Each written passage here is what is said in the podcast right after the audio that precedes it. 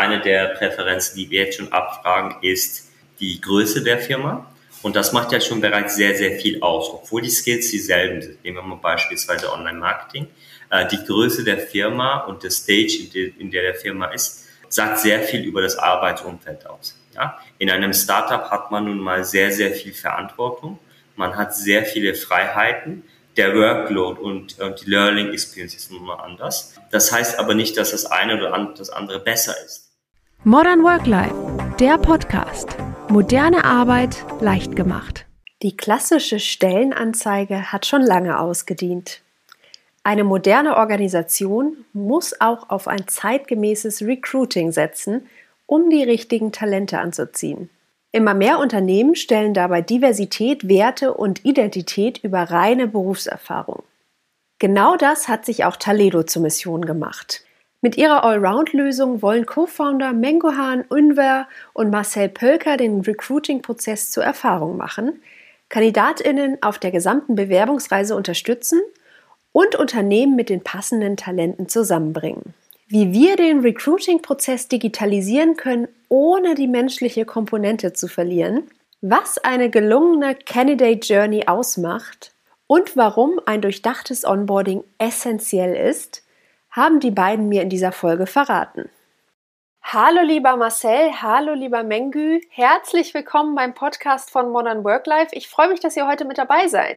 Dito. Freuen uns ebenfalls, danke. Ja, ihr bzw. euer Unternehmen steht ja für modernes, ganzheitliches Onboarding. Und da wäre meine Frage, braucht denn diese gesamte Onboarding-Branche eine Art Reformation? Ja, wir sehen das schon so. Wir sind im Bereich ähm, Recruitment tätig und wir sehen einfach, dass es hier ähm, sehr viele Brüche gibt im Prozess. Brüche heißt, dass man sich ähm, im Recruiting oftmals für sehr, sehr viele verschiedene Tools an, anschauen muss und diese ähm, erlernen muss und äh, verschiedene User einladen muss, so dass es ähm, eigentlich nicht mehr dem heutigen Standard von, äh, von Anwendungen entspricht. Heutzutage sind die Anwendungen sehr, sehr smooth, ähm, sehr gute Usability. Und im Recruiting ist das noch nicht ganz angekommen. Von daher sehen wir da sehr viel Potenzial. Ja, stimmen wir absolut zu. Äh, ein Punkt ist natürlich auch, dass äh, durch die Corona-Krise sich einiges verändert hat im Recruiting. Ähm, es gibt sehr schöne Studien dazu, dass viele der Unternehmen, zuletzt waren es 40 bis 60 Prozent, inzwischen bereit sind, äh, Mitarbeiter komplett remote und digital einzustellen und somit onzuboarden.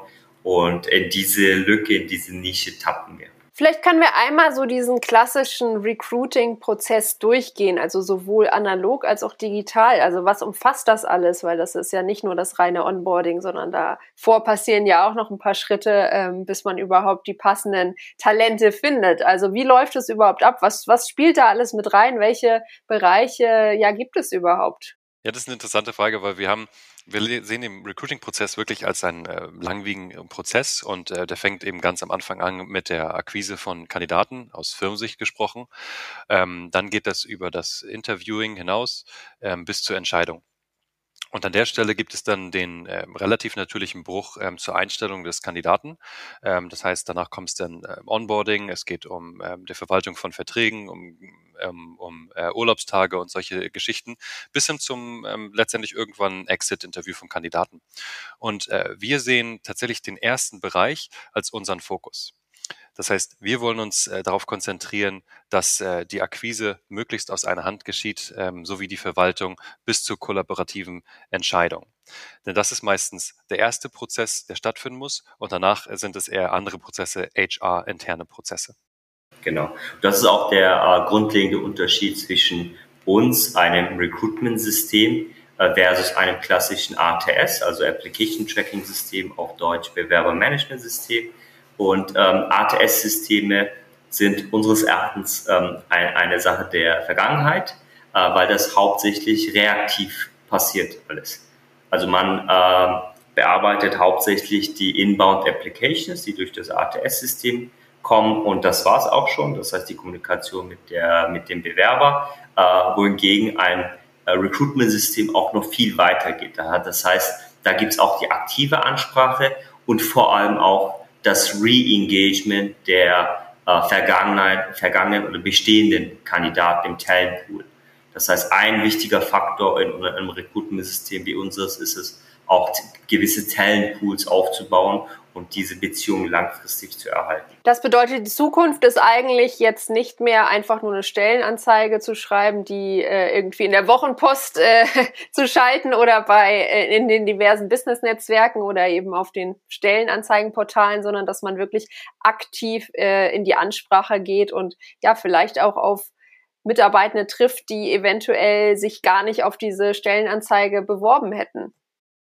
Absolut. Ähm, ich meine, wenn man das mal in anderen Bereichen anschaut, ähm, im, im Sales, äh, es gibt eine sehr große Anzahl an Sales Engagement Tools. Alles geht in Richtung Beziehung, äh, User äh, Engagement, User Satisfaction. Und wenn man sich das dann mal im Recruiting anschaut, ist es wie vor 20 Jahren. Das heißt, unsere Idee ist es, dass sich da auch was verändern muss. Das heißt, die, der Kunde muss, um kompetitiv zu bleiben auf dem Recruitment-Markt, einfach langfristige, gute Beziehungen mit dem Kandidaten äh, aufbauen. Und dafür gibt es eben diese Recruitment-Systeme. Und wir sehen das besonders vor der Situation, in der HR-Abteilungen typischerweise stehen, denn die sind in der Regel unterbesetzt. Ähm, sie haben einen sehr, sehr stressigen Alltag, weil wenn der Chef um die Ecke kommt äh, und ein neues Gesuch aufstellt, dann sollte der Kandidat am besten schon gestern da gewesen sein. Und in dieser stressigen Situation jetzt zusätzlich noch ähm, dieses, dieses Wildwest an Tools und verschiedenen Kanälen auszuprobieren, von denen viele eine Einarbeitungszeit brauchen oder eine frustrierende Response Rate an Kandidaten haben. Ähm, da sehen wir einfach, bei der wichtigen Entscheidung von Kandidaten, Akquise und Einstellung, gerade in dem Bereich, da sollte es doch ein Tool geben und eine Plattform, eine Lösung, die das Ganze ähm, eben smoother macht. Das heißt, das Ziel ist eigentlich, wenn jetzt zum Beispiel die Führungskräfte kommen und sagen, oh, da brauchen wir noch irgendwie Unterstützung oder da haben wir eine Stelle offen, dass ich eigentlich schon meinen Talentepool so weit aufgebaut habe, dass ich sage, da habe ich genau jemanden, letztes Mal hat es irgendwie nicht gepasst, aber jetzt könnte ich den sofort einstellen und dadurch, dass wir immer wieder in Kontakt sind und ich äh, irgendwie auch gerade weiß, was der macht, der hätte jetzt Interesse und der könnte eben vorgestern da sein. Ja, unter anderem. Also ähm, unser Ziel ist es eigentlich, dass jeder Recruiter, HRler in jeder Firma ein Recruitment- und Einstellungsexperte wird. Ja, also wenn man sich mal den Markt anschaut, äh, Einstellen, vor allem im White-Collar-Bereich in Deutschland, ist sehr teuer. Also im Durchschnitt bewegt sich das zwischen 18.000 bis 20.000 Euro und ist sehr langwierig. Also die, die sogenannte Time to Hire beträgt meistens so um die drei bis vier Monate in Deutschland. Und äh, das ist deshalb so, weil es so komplex ist. Man braucht Experten und meistens muss man dann auch noch Headhunter einstellen, die eben sehr teuer sind. Und äh, wir haben einfach äh, diese, äh, diesen Wertschöpfungsprozess des äh, Recruitments entschlüsselt und in unsere Technologie gepasst, sodass eigentlich jeder HRler der Experte im Recruiting. Ja, Mengu, du hast es jetzt gerade schon angesprochen. Also es ist natürlich so, wir befinden uns in einem Fachkräftemangelmarkt. Das heißt, eigentlich entscheiden die Mitarbeitenden, zu welchen Unternehmen sie gehen. Also wie können sich denn die Unternehmen auch attraktiv präsentieren? Also ähm, wie können die euer äh, euer Tool oder, oder andere oder die Digitalisierung an sich benutzen, um halt eben auf sich aufmerksam zu machen und eben auch die passenden Talente anzuziehen und nicht zwölf bis 24 Monate zu warten, bis eine Stelle besetzt wird. Also man muss ja auch auf die andere Seite gucken, weil mittlerweile ist es ja nicht mehr so, dass du auf jede Bewerbung auch unzählige Bewerber bekommst, sondern du musst dich ja irgendwie schon abheben von den anderen. Äh, ja, die Antwort ist ganz simpel, indem man neue Kanäle ausprobiert und einfach ein bisschen experimentierfreudig ist äh, weil, und auch digitale Kanäle nutzt. Und es ist zwar so, wir haben Fachkräftemangel, wenn man sich aber jetzt den Markt anschaut, dann sind immer noch eigentlich die gängigen Methoden Post and Pray, Jobanzeigen. Und davon möchten die Unternehmen auch nicht wirklich weggehen. Also man nutzt einfach, was man kennt. Äh, deshalb unser Appell als es an jedes Unternehmen, äh, es muss nicht unbedingt Taleso sein, es gibt super neue, coole Tools da draußen. Äh, nutzt doch einfach das, wo auch der Kandidat inzwischen ist und das sind nun mal digitale Medien, Applications, und neuartige Formen von äh, Recruitment. Ja, ich glaube, das könnte gerade für so kleine und mittelständische Unternehmen zur Herausforderung werden, die halt eben in ihre Arbeitsstruktur noch gar nicht digitalisiert sind. Also wenn man jetzt sich zum Beispiel auch produzierende Unternehmen anguckt, Industrie 4.0 oder 5.0 ja fast schon, äh, die, die noch nicht mal so weit sind und dann sollen sie halt ihr Recruiting entsprechend aber schon digitalisieren oder was sie dann ja eigentlich auch müssen, um dann die entsprechenden Fachkräfte anzuziehen, die ihnen dann wiederum helfen, in die Industrie 4.0 zu finden. Also das ist ja eigentlich ein guter Ansatzpunkt, um zu sagen, okay, wir probieren es jetzt mal mit der Digitalisierung, weil das kommt eben auch anderen Strukturen innerhalb unseres Unternehmens zugute, wenn wir eben ja moderne junge Fachleute anziehen. Absolut. Was uns so ein bisschen abhebt, ähm, neben dem ganzheitlichen Ansatz ist letztendlich, dass wir ähm, an diese menschliche Komponente brauchen. Und äh, Menge ist recht, das soll jetzt, äh, ich möchte damit nicht sagen, dass man unbedingt uns nutzen muss, aber diese Idee dahinter ist, glaube ich, wichtig, dass man versteht, dass es ähm, um menschliche Beziehungen geht. Und diese menschlichen Beziehungen muss man als HR-Abteilung auch ähm, im Prozess berücksichtigen. Das heißt, wir stehen sehr viel für Transparenz, für ähm, äh, für schnelle Antwortzeiten, so dass, dass der Kandidat, wenn man ihn dann sozusagen im Prozess hat, auch eben spürt, dass es äh, um, um ihn geht um, und er wichtig ist. Und das ist, glaube ich, ein Punkt, ähm, den sehen wir leider auch noch häufig, dass es da ähm, intern bei Firmen zu Schwierigkeiten kommt, weil die Antwort, Antwortzeiten zu lange sind oder ähm, ja, weil die, weil die Prozesse intern nicht darauf auf, ausgelegt sind, um eben diese menschliche Komponente spüren zu lassen bei unserem Produkt wurde darauf geachtet, dass wir eben diese menschliche Komponente immer noch durchscheinen lassen. Aber ich glaube, dieses Mindset, dass man das mitnimmt, ist auch wichtig.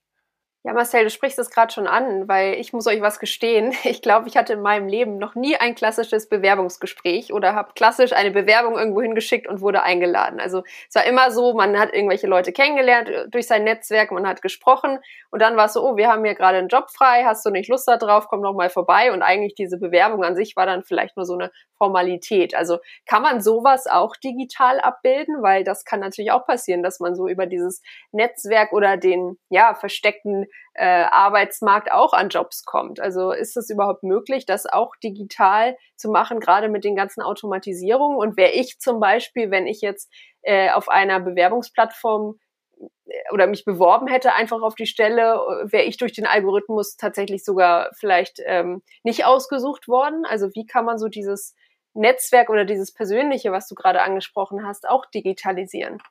Ich sag mal so, es muss ja nicht alles digitalisiert werden, der Digitalisierungswegen. Also diese menschlichen äh, Kontakte, Netzwerk, vielleicht auch Zufälle ähm, werden bestehen bleiben und, und sollen es natürlich auch. Der wichtige Punkt ist nur, was passiert danach im Prozess? Weil im Prinzip ist dieser Prozess ja schon ein Aushängeschild für eine Firma. Und ähm, wenn man Richtung Netzwerk denkt, dann ist es auch so, wenn ein Kandidat zum Beispiel jetzt nicht eingestellt wird oder nicht eingestellt werden möchte, dann spricht sich das ja trotzdem rum, ob der Prozess ein guter war oder ein schlechter war. Und ich glaube, darauf sollte man letztendlich achten, dass man diese, diesen Human, wir nennen das bei uns den Human Touch, dass man den ähm, berücksichtigt und dass man eben spüren lässt, dass es jetzt hier eben keine einfache ähm, Bewerbung ist im Sinne von ein Lebenslauf, ein Papier, sondern eben, dass da ein Mensch hintersteht. Du hast jetzt gerade noch den Algorithmus schon mal angesprochen und du willst, kann ich auch ähm, eine Sache dazu sagen. Das ist natürlich immer ein viel diskutiertes Thema. Ähm, Algorithmen in meinen Augen schaffen eher das Gegenteil. Das heißt, sie filtern nicht äh, Kandidaten raus, sondern sie erhöhen eigentlich eher die Sichtbarkeit von Kandidaten. Weil letztendlich sind Algorithmen, Algorithmen darauf trainiert, dass sie Kandidaten hervorheben, die eben gut zum, ähm, zum Gesuch, zur Jobanzeige passen. Und dementsprechend kann es unserer Erfahrung nach eben auch oftmals zu Kandidaten-Matches kommen, die gar nicht so obvious sind. Das heißt, sie erhöhen eher die Sichtbarkeit. Ein wichtiger Punkt hier ist auch, dass das ist das, was wir auch festgestellt haben und das ist auch äh, die Expertise des Headhunters, dass viele Kandidaten gar nicht wissen, was sie machen möchten, gar nicht wissen, in welche Rolle sie tatsächlich passen. Ja, und äh, das ist auch nun mal äh, so ein bisschen äh, die Schuld unseres äh, Education Systems. Ja, also wir machen da viel zu wenig im Bereich äh, äh, Stärken äh, ausweiten und gucken, wo, wo sind die Stärken eines Menschen, welcher Job würde dazu passen. Und deshalb haben wir zum Beispiel auch in unserer Plattform einen sogenannten Onboarding-Prozess. Das heißt, jeder Kandidat, der sich anmeldet, wird auch von einem Menschen ongeboardet. Äh, wir geben unsere Expertise weiter. Und häufig ist es tatsächlich dann auch so, dass Kandidaten in einem ganz anderen Bereich anfangen und glücklich sind, den sie überhaupt nicht auf dem Radar hatten vorher. Das heißt, ihr kombiniert quasi das Digitale trotzdem mit dem Persönlichen und, und ja, sozusagen, könnt, man könnte ja schon fast sagen, so eine Art Coaching, ne? wenn man irgendwie gemeinsam herausfindet, in welche Richtung möchte ich eigentlich gehen oder welche Stellenanzeigen könnten interessant sein für mich. Und das ist natürlich schön, da so das Ganze umzudrehen und quasi den Bewerber, Bewerberin zum Aktiven zu machen und zu gucken, okay, was, äh, welche Stellen könnten dieser Person überhaupt zuträglich sein oder äh, so den Stärken entsprechen. Ne? Das ist natürlich ganz schöner.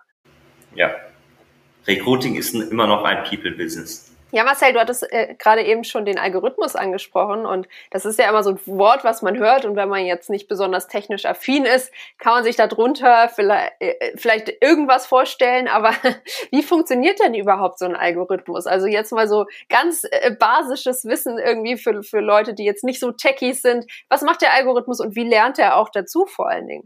Also ein Algorithmus ist grundsätzlich erstmal ein ganz kompliziertes Wort für etwas grundlegend Leichtes eigentlich. Also das sind im Prinzip nur ähm, eine Art ähm, automatische Strategie, wie du ähm, vorgehen möchtest. Und das, äh, bei unserem Fall ist es eben ähm, das, das Ziel, optimale Matches zu erreichen. Das heißt, Kandidaten mit dem bestmöglichen Job zusammenzubringen. Und ähm, das ist eben auf automatisierte digitale Weise passiert. Letztendlich ist das sozusagen das, das High-Level-Konzept. Jetzt gibt es aber natürlich sehr, sehr viele Details, wie man das Ganze macht. Und hier gibt es auch viele verschiedene Ansätze. Also der simpleste Algorithmus könnte zum Beispiel sein, dass man sagt, ähm, wenn der Kandidat ähm, schon mal vorher in dem Job gearbeitet hat, wo jetzt gerade gesucht wird, dann ist es ein Match. Das wäre ein sehr, sehr leichter Match, äh, ein sehr leichter Algorithmus, den man auch nachvollziehen kann. Aber das reicht heutzutage natürlich nicht mehr aus. Deswegen, du hast schon angesprochen, lernende Systeme, KI. Das ist heute ähm, das ist heute wichtig, weil die Welt nicht mehr so starr ist, wie sie früher war und dementsprechend eine gewisse Dynamik damit reingebracht werden muss. Und diese haben wir bei uns auf der Plattform implementiert. Wir nehmen als Grundsatz unsere Skills, also die Fähigkeiten an Kandidaten. Das ist sozusagen eine relativ neutrale Betrachtung ähm, von den Kriterien, den Anforderungen von äh, Jobads sowie auch den Fähigkeiten von den Kandidaten. Und an der Stelle müsste ich jetzt natürlich ins Detail gehen und äh, da wird sehr, sehr technisch, was dann genau passiert. Aber im Prinzip gibt es eine KI, die das matcht und das dann über einen Algorithmus ähm, in gewisser Weise ordnet. Und ähm, wir symbolisieren das Ganze mit einem menschlich verstehbaren Score, so dass der User auf der Plattform auch versteht, ähm, wer ganz oben sein sollte und warum.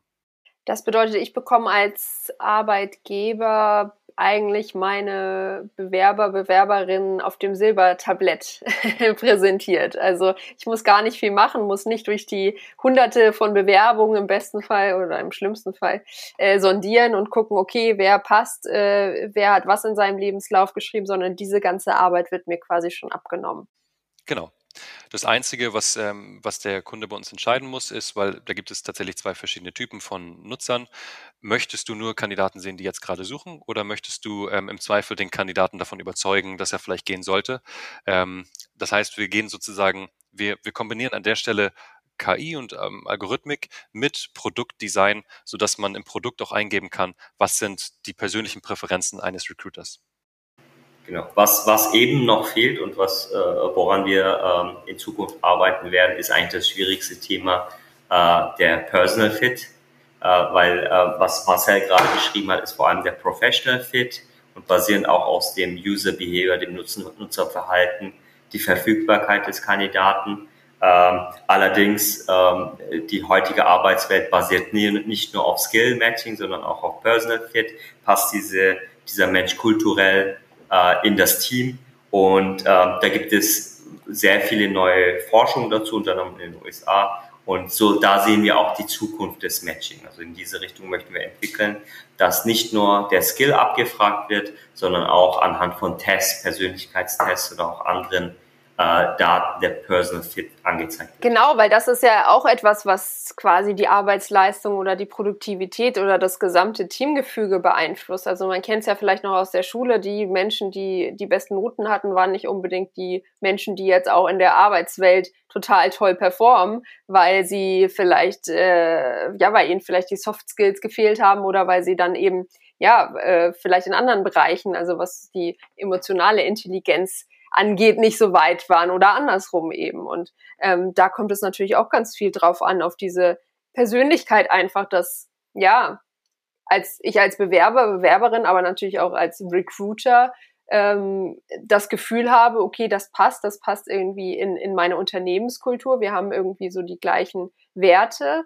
Und ähm, du hast ja gerade schon angesprochen, das wollt ihr noch ähm, ja mit einbauen. In, äh, zu, zu welchem Punkt ist es denn möglich, dass so ein Algorithmus das ergreift? Also kann man das vielleicht sogar schon am Schreibstil oder vielleicht wie man sich auf dem Foto präsentiert oder wie man irgendwie ähm, Fragen beantwortet? Kann man das anhand dessen schon festmachen, wer, wer zusammenpasst? Ja, also ich, ich gebe mal ein Beispiel. Ähm, eine der Präferenzen, die wir jetzt schon abfragen, ist ähm, die Größe der Firma. Und das macht ja schon bereits sehr, sehr viel aus, obwohl die Skills dieselben sind. Nehmen wir mal beispielsweise Online-Marketing. Äh, die Größe der Firma und der Stage, in der, der, Firma ist, ähm, sagt sehr viel über das Arbeitsumfeld aus. In einem Startup hat man nun mal sehr, sehr viel Verantwortung. Man hat sehr viele Freiheiten der Workload und, und die Learning Experience ist nun mal anders. Ähm, das heißt aber nicht, dass das eine oder das andere besser ist. Ja, es gibt Menschen, die sind einfach nun mal viel besser gemacht für ein Corporate Environment. Die brauchen ganz gewisse Aufgaben, an denen sie sich festhalten und, und sehr fokussiert daran arbeiten. Auf der anderen Seite hat man die Startup-Mitarbeiter, die auch klarkommen in einem Chaos, so wie es häufig in einem Startup ist.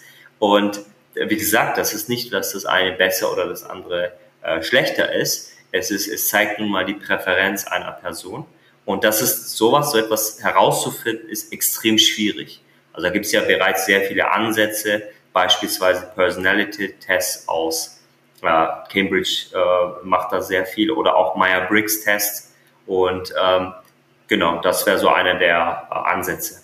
Ja, aber trotzdem sind wir, bleiben wir ja Menschen und keine Maschinen. Also trotzdem, man kann ja so viele Tests machen, wie man möchte und, und Fragen beantworten. Und trotzdem kann es sein, also ich stelle mir das jetzt so ein bisschen wie so Online-Dating vor, dass man am Ende dann eben doch nicht die große Liebe findet. Also ähm, da, da ist es natürlich schwierig. Aber ich glaube, es ist ja eh so, dass die Bewerber, Bewerberinnen bei euch dann sowieso nochmal in ein persönliches Bewerbungsgespräch mit den Arbeitgebern gehen. Insofern ist es natürlich so, dass ihr dann eventuell einfach schon mal die besten Bedingungen liefert und sagt, okay, wir, wir haben jetzt quasi unser Möglichstes getan, aber diese ja, persönliche Komponente, die wird ja wahrscheinlich nie ganz ausradiert werden von der Digitalisierung.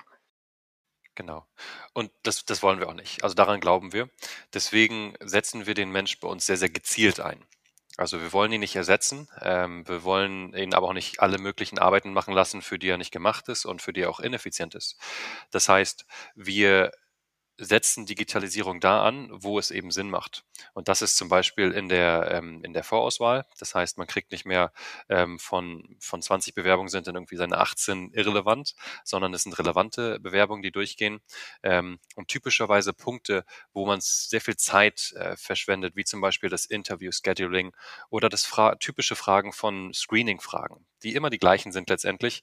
Ähm, diese haben wir auf der Plattform automatisiert immer mit dem Hintergrund auch da wieder den Personal Touchpoint zu haben, zum Beispiel über eine Art Video, äh, Video-Screening. Aber genau so sehen wir es eben auch. Wir wollen digitalisieren, wir wollen es effizienter machen, wir wollen die Experience schön machen, ja, im Recruiting für die Kunden, auch für die Kandidaten. Aber wir wollen sie nicht gänzlich automatisieren, weil daran glauben wir nicht. Es ist zu viel Human Touchpoint erforderlich. Genau, es ist immer so die, dieser letzte Meter, der, wo, wo wir Menschen nutzen, weil äh, wir haben immer sehr gerne den Spruch, äh, wir sind im, im, in der Champions League des Vertriebs, äh, das Matching von Mensch an Mensch und das ist nun mal hochkomplex, weil wenn man Menschen oder auch Dokumente mit anderen Dokumenten oder Menschen mit Dokumenten verknüpft oder mit Produkten, das ist wesentlich einfacher. Man hat auf der einen Seite ein bestimmtes, äh, eine bestimmte Liste an Kriterien und auf der anderen Seite äh, eine noch äh, kürzere Liste. Und wenn man Menschen mit Menschen äh, äh, matcht, dann hat man auf beiden Seiten Millionen von Kriterien und Faktoren. Und deshalb ist das so komplex. Das heißt, ähm, ein Großteil dieser Kriterien schließen wir bereits aus, beziehungsweise matchen das vorher durch die Maschine. Und dieser letzte Aspekt, was eher in Richtung Intuition, ne, dieses Bauchgefühl des guten Recruiters, da involvieren wir die äh, Recruiter, unsere Mitarbeiter. Das schließt aber nicht aus, dass das irgendwann die Maschine auch kann. Das ist die Vision. Ja? Ähm, dieser Anteil des Menschen wird immer geringer, Allerdings, unsere Mitarbeiter trainieren ja auch unsere Maschine.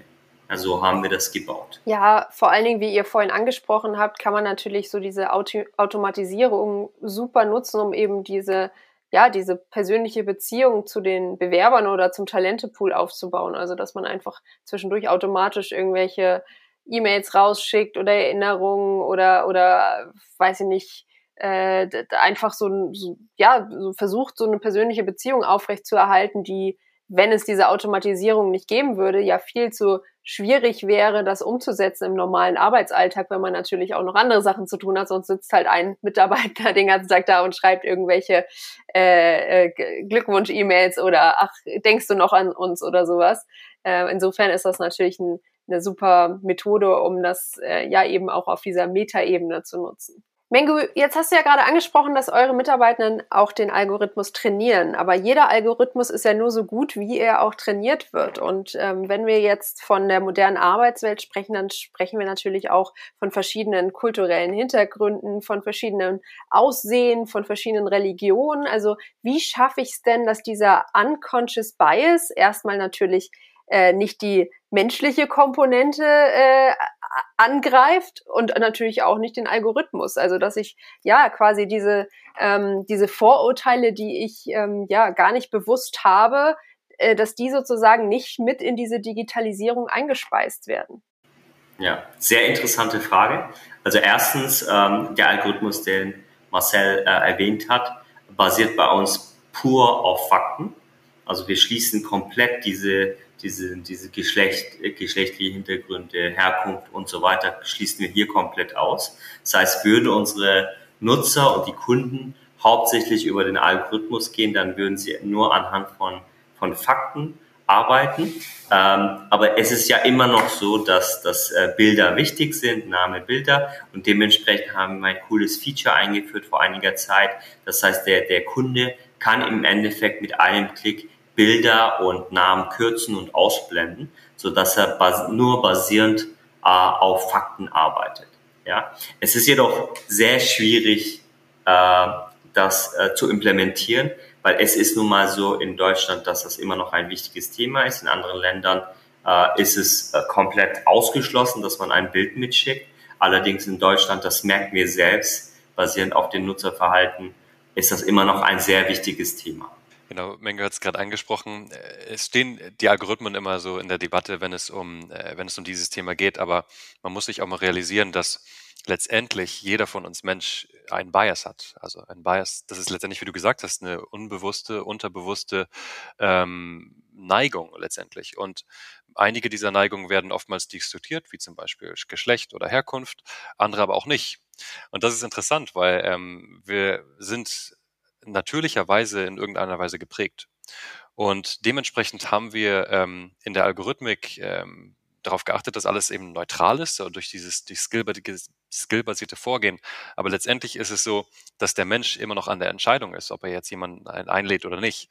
Und deswegen haben wir zum so eine Art Spiegel, den wir vorhalten zum Recruiter, dieses Feature eingebaut, um sich selbst mal herauszufordern, unabhängig von der Algorithmik, die dahinter ist bin ich eigentlich jetzt schon bereit, ähm, wirklich ähm, ohne Gesicht, ohne Name, ohne Herkunft äh, zu äh, einzustellen? Oder möchte ich das doch haben? Und wenn man es doch haben möchte, dann sollte man sich als Mensch fragen, äh, warum denn eigentlich? Im Endeffekt sind wir ja nur das Tool und Diversity und äh, genau Diverse Hiring fängt nun mal bei der Firma an. Ja, auf jeden Fall. Das ist natürlich immer so ein zwei schneidiges Schwert, weil einerseits, wie du sagst, man möchte natürlich irgendwie ein Gefühl für den Menschen bekommen und das bekommt man nun mal gut durch das Aussehen und ja, eventuell auch den Namen, aber wahrscheinlich eher das Foto. Aber andererseits spricht das natürlich so auch unsere unterbewussten Trigger an und ich könnte mir schon vorstellen, dass es auch mal interessant ist für die Unternehmen. Also wenn sie jetzt zum Beispiel äh, Führungskräfte neu einstellen und ähm, ja, gerade wenn es so um die, die Frauenquote geht innerhalb des Unternehmens und äh, euer Tool auf einmal eine Kandidatin präsentiert, die eigentlich perfekt für den Job passen würde, ob dann eben das Unternehmen auch bereit ist zu sagen, okay, wir haben jetzt schon die Digitalisierung so für uns genutzt, um die beste Kandidatin rauszufinden. Das ist jetzt halt nun mal kein weißer männlicher äh, Kollege, wie wir es eigentlich geplant haben. Ähm, nehmen wir jetzt quasi die zweite Wahl oder, oder probieren wir jetzt was Neues? Insofern kann ich mir schon vorstellen, dass das so einige Unternehmen auch mal aufrüttelt und äh, sie sagen vielleicht, okay, äh, wir hätten was anderes gemacht, aber der Algorithmus, der ist in dem Fall vielleicht auch einfach besser und eben nicht so beeinflussbar wie wir. Und ich könnte mir vorstellen, dass gerade bei so Algorithmen hat man ja auch immer die Möglichkeit, sollte es so sein, dass irgendwas ähm, ja irgendwie so ja so ein Bias dabei ist, dass man den auch wieder äh, ausgleichen kann oder dass man es halt anders programmieren kann, dass es eben ja sich stetig verbessert und und das quasi ähm, ja wieder ins Gegenteil gekehrt wird. Ja, das ist ein super spannendes Thema, wir haben es zum Beispiel bei uns so gebaut, dass wenn man den Kandidaten in der Suche sieht, dass man die Details, wenn man eben möchte, nicht sieht. Nun ist es aber so, wenn man auf den Kandidaten raufklickt, dass wir dann es doch anzeigen. Und genau das ist dieser Spiegelmoment, um festzustellen, ändert das gerade meine Meinung. Und wenn man das mal ausprobiert und sich das feststellt, dann ist man schon in einem sehr reflektierten Moment, weil dann fragt man sich gerade schon, warum ist es eigentlich der Fall? Und wenn wir unsere Kunden äh, beraten zu diesem Punkt, dann ist die eindeutige ähm, Meinung hier, dass wir, ähm, dass diverse Teams einfach auch besser performen. Das heißt, wenn man an der Stelle jetzt schon Fehler macht und ähm, von, von der Firmenkultur schon gebiased hat, dann hat man auch langfristig als Firma ein Problem. Jetzt haben wir ja viel darüber gesprochen, wie man sozusagen die passenden Kandidaten, Kandidatinnen findet, also wie quasi die ganze ähm, ja, Bewerbersuche abläuft. Äh, jetzt ist natürlich auch die Frage, was passiert danach? Also was passiert, wenn ich jetzt durch, durch euch, also durch Digitalisierung, einen passenden Bewerber gefunden habe, äh, wenn ich quasi das Onboarding starte, ähm, aber vielleicht eventuell gar nicht so modern bin wie, wie meine Recruiting-Systeme oder auch andersrum, ähm, ja, wenn ich, was, was kann ich in diesen Prozessen noch verbessern? Also wenn der Bewerber, Bewerberin gefunden ist und ich dann äh, dann erst loslege, weil das ist natürlich auch ein ganz, ganz wichtiger Punkt, so die ersten paar Wochen im Unternehmen, das erste Jahr, also wie fügt sich der Bewerber ein, weil es gibt ja nichts Schlimmeres, als wenn ich äh, immer große Fluktuation habe und äh, ständig jemand Neuen suchen muss. Insofern unterstützt euer Tool da die Unternehmen auch? Unser Tool ähm, an der Stelle wir sehen den natürlichen Bruchpunkt genau an dieser Stelle. Das heißt, wir gehen so weit, dass wir zur Einstellung kommen und ähm, dann geht es letztendlich um anderen, äh, um einen anderen Prozess, der da losgeht. Und wir, wir wollen den ersten Prozess richtig, richtig gut machen, weil für andere, andere, für den anderen Prozess gibt es eben auch andere Tools, die sich nur darauf fokussieren. Und wir glauben an der Stelle eben, wir haben zwar diesen All-in-One-Gedanken. Wir nehmen das komplette Recruiting auf eine Plattform, aber mit dem wollen wir uns dann auch sozusagen ähm, fokussieren. Was wir aber den Firmen mitgeben, ist letztendlich, dass sie, äh, dass sie auch hier wieder schauen, dass der Kandidat sich ähm, gut ongeboardet fühlt, dass es nicht mit der Einstellung aufhört, sondern erst anfängt, ähm, dass man hier, wenn es geht, ein strukturiertes Onboarding hat, ähm, Feedback, äh, Gespräche und so weiter. Und ähm, ja, natürlich, Menke hat es vorhin angesprochen, die äh, Startups oder die Corporates unterscheiden sich hier sehr, sehr stark. Bei den Startups ist es zum Teil auch so, dass es dann manchmal gar keine Onboarding-Prozesse gibt. Und ähm, da entwickelt man sich letztendlich als Firma irgendwann hin, dass man professioneller wird.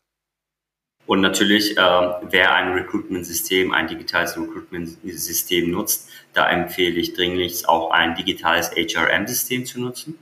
Ähm, also wir gehen natürlich Hand in Hand mit den HRM-Systemen und da gibt es ja schon einige auf dem Markt, die super tolle Onboarding-Tasks haben und äh, Prozesse. Ähm, aber ein Onboarding steht und fällt mit dem Personal Touch. Ja, also es gibt sehr viele Onboarding und LMS, also Learning Management Systeme, die das hauptsächlich versuchen, über Trainings, Online-Trainings äh, abzudecken. Ja, und dann sitzt die, der neue Kandidat eine Woche lang vor dem PC und zieht sich Trainings durch. Und ich habe noch nie einen Kandidaten gehört, der das gut fand. Ja, deshalb muss man wirklich hier darauf achten, dass es eine gute Balance hat und dass, dass der Mitarbeiter sich auch von Mitarbeitern abgeholt fühlt und das auch strukturiert äh, durchgeführt wird. Ja, weil ähm, auf der anderen Seite, das andere Extrem ist das typische Startup. Äh, der neue Mitarbeiter hockt sich neben jemanden und schaut einfach nur zu. Das wäre das andere Extrem. Das heißt, da muss man eine gute Balance finden zwischen äh, Self-Taught äh, äh, Trainings und dann auch Personal äh, Trainings. Ja, im Vorfeld habe ich auch drüber nachgedacht, was jetzt eigentlich Recruiting mit, mit dem, was ich mache, also äh, wann ich ins Spiel komme, zu tun hat, weil ich kommen ja tatsächlich in die Unternehmen dann, wenn die Bewerber schon da sind und äh, wenn quasi das Arbeiten losgeht. Aber ich finde, das hängt heutzutage alles zusammen und man kann es einfach auch nicht mehr so isoliert sehen, weil es fängt ja schon damit an, wie ihr sagt, dass man eben gute Leute ins Unternehmen holt, die natürlich auch auf einer persönlichen Ebene zur Unternehmenskultur, zu den Werten passen. Und dann liegt es natürlich auf der Unternehmensseite eben diese Kultur auch zu fördern. Und das fängt beim Onboarding an und geht dann in die weiteren Prozesse über, in den, in die ähm, ja, Strukturierung, in den Kulturwandel etc. Insofern finde ich, ist das so ein großes Ganzes, wo man dann eben das gar nicht mehr so in einzelne Teile unterteilen kann und sagen kann, oh, mit Recruiting, da habe ich gar nichts zu tun, weil das beeinflusst ja meinen Job gar nicht und so ist es ja nicht. Also ähm, ja, wenn du gute Leute hast und da schon gut vorsondierst, dann äh, sparst du dir halt im Nachhinein Zeit, ähm, ja, da erstmal die Leute zu trainieren oder irgendwie mitzunehmen. Und da machen meines Erachtens viele Unternehmen auch einen Fehler, indem sie denken, ja, der Recruitment-Prozess, der ist ja egal, wenn ich einen guten Kandidaten habe. Der erste Eindruck entsteht dann im Onboarding. Das ist nicht dem so, ja. Also der erste Eindruck entsteht schon bei der Bewerbung. Ja, bei der allerersten Bewerbung. Und wenn viele Kandidaten kriegen dann viel zu spät eine Rückmeldung, äh, man muss sich einfach mal auf Kununu die äh, Bewerberfeedbacks anschauen von vielen Unternehmen, auch größeren Unternehmen. Und häufig ist das nun mal nicht positiv. Ja, und da entsteht der erste Eindruck. Und häufig ist es auch schon zu spät, wenn es ins Onboarding geht. Lieber Mengü, lieber Marcel, ich danke euch ganz, ganz herzlich äh, für, für so viel äh, Insights in die Welt des modernen Recruitings und hoffe natürlich, dass ihr noch ganz viele Bewerber, Bewerberinnen mit den passenden Arbeitgebern zusammenbringt. Danke, hat viel Spaß gemacht. Vielen Dank fürs angenehme Gespräch. Modern Work Life, der Podcast. Gesunde Arbeit leicht gemacht.